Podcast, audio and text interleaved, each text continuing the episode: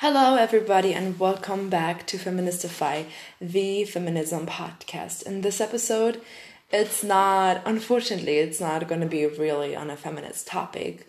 Today, I just want to give you like a little insight and a quick behind the scenes on how I've been um, dealing with the podcast and how, why I feel like um, it's been struggling for me in some way.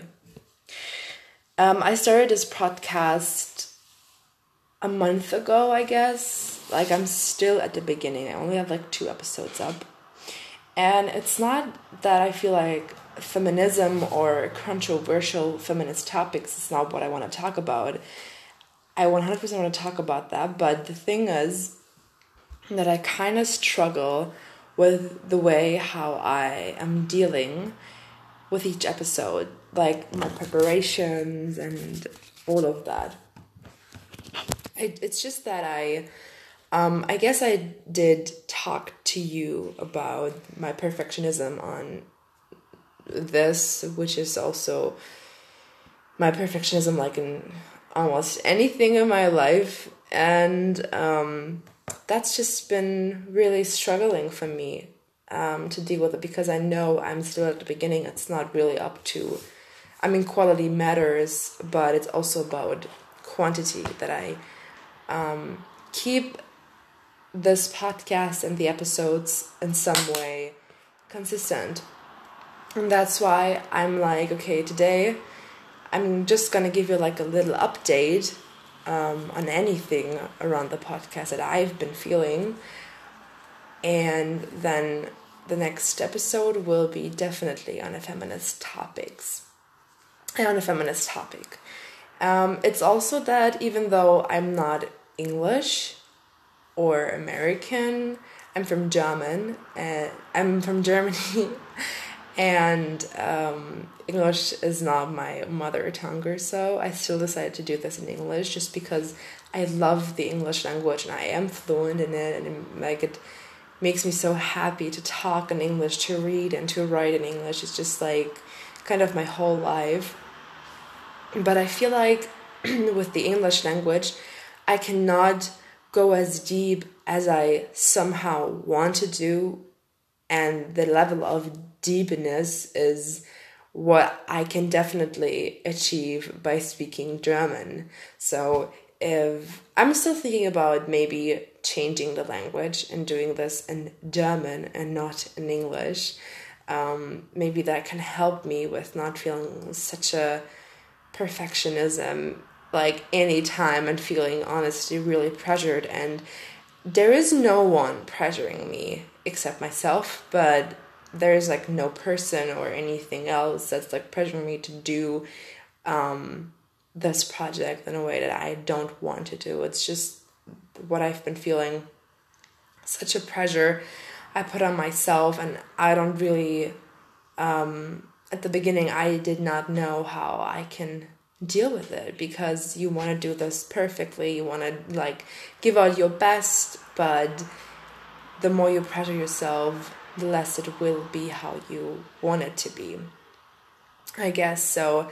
Um, also, I'm in the midst of moving out. I'm starting college like next week. Um, we have like our orientation week, um, but I'm moving out, I'm packing all of my stuff, and my college is very uh, far away from my home, like 500 kilometers, and all of that. I'm really, really excited for the next chapter of my life and for anything that's um, that will happen and um, starting like my new life somewhere else. And the past couple of weeks and months have been really not stressful. I wouldn't say stressful, but moreover really um, nervous and I've been really nervous and excited for the you know for uh, the coming time I guess so my stuff is packed up and in 2 days I will be I will be gone and not here in my hometown anymore and um, something else that I wanted to mention is um, I I'm like I'm still living at home with my family and we are a big family. That's why it's like really hard for me to find quite time in a day to record the episodes or find time to really reach out to the podcast and to other topics that I want to talk about. So you have to imagine every time I'm recording an episode is when everyone is asleep or like really early in the morning. So I hope then it's understandable why it takes me some time to really focus on it because I can in a day I cannot focus on it. I'm like also doing other stuff for my college and my school stuff and other like projects. But like at the end of the day, um, at the end of everything that I've did I've did that day, then to come back to the podcast and find like just you know a way to personal brand my ideas and a way to really reflect on uh, what I want to talk about has been struggling for me. So I hope this will change when I'm when I've just like moved out. It's like the last days, so I guess I can like I guess I can get through that as well. But yeah, be feeling so pressured and having and pressuring yourself on something that you are organizing, something that is like a project of your heart, your own like it's been it's been a goddamn struggle for me.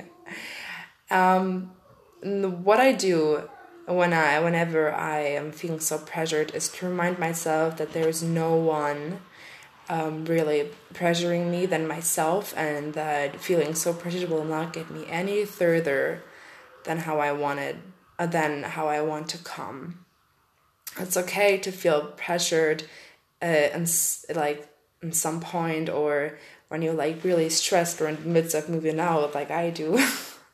Like I am.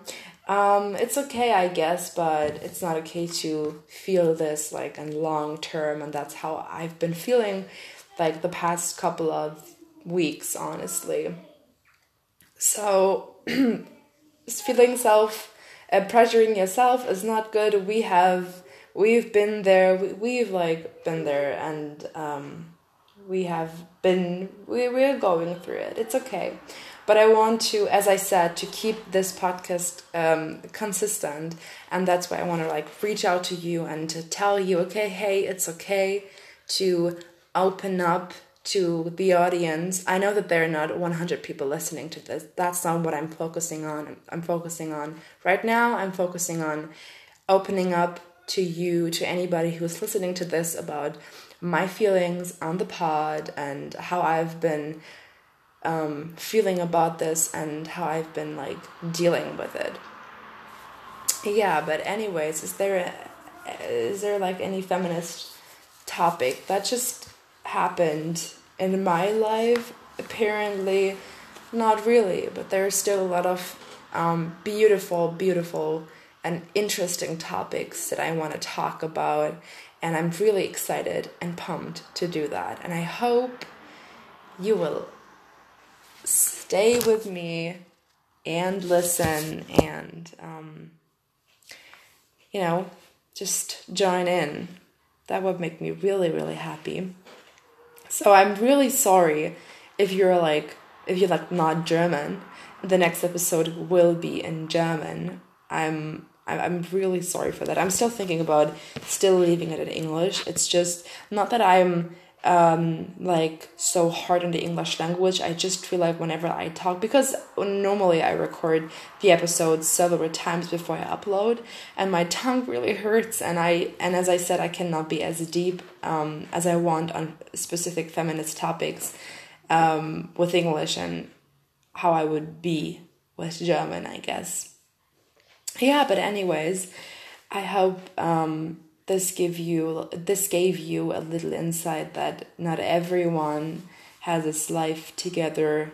It's been really disordered and yeah really um, mm, exhausting the past couple of weeks and months but it's okay because we are here. We are here for everyone to listen um, and we are listening to everyone as well. So it's okay, I guess, to feel pressured on some time, um, but it's not okay to stay like that for a long time. What I also do when I feel pressured is just to focus on the things that truly make me happy, that take maybe some discipline for me to keep on going.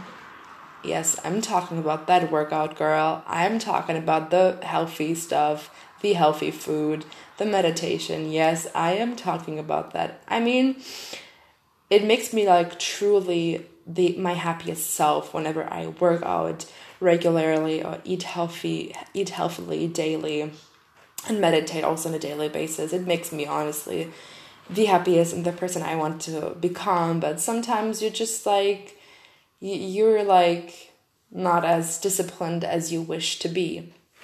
but that is okay when you realize at the end of the day that's um, that I may not be fit right now, but I may been I, I may have been feel, feeling a bit exhausted or nervous or excited for other things in my life that take long it t- takes a lot of time and um, energy but i want to keep on track and i want to keep on the doing with the gym so that was just my personal review and my personal um, well hi that's me um, i've just been like sorting things out and I hope it's understandable.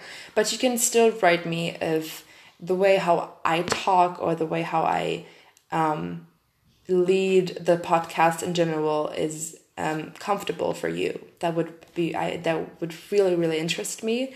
So I do have like an Instagram page for the Feministify podcast, but I'm not a big fan of Instagram. I also have my personal account um, but I can write both accounts in the description box. So check them out if you want to. Write me. It would, it would, make me really, really, really happy.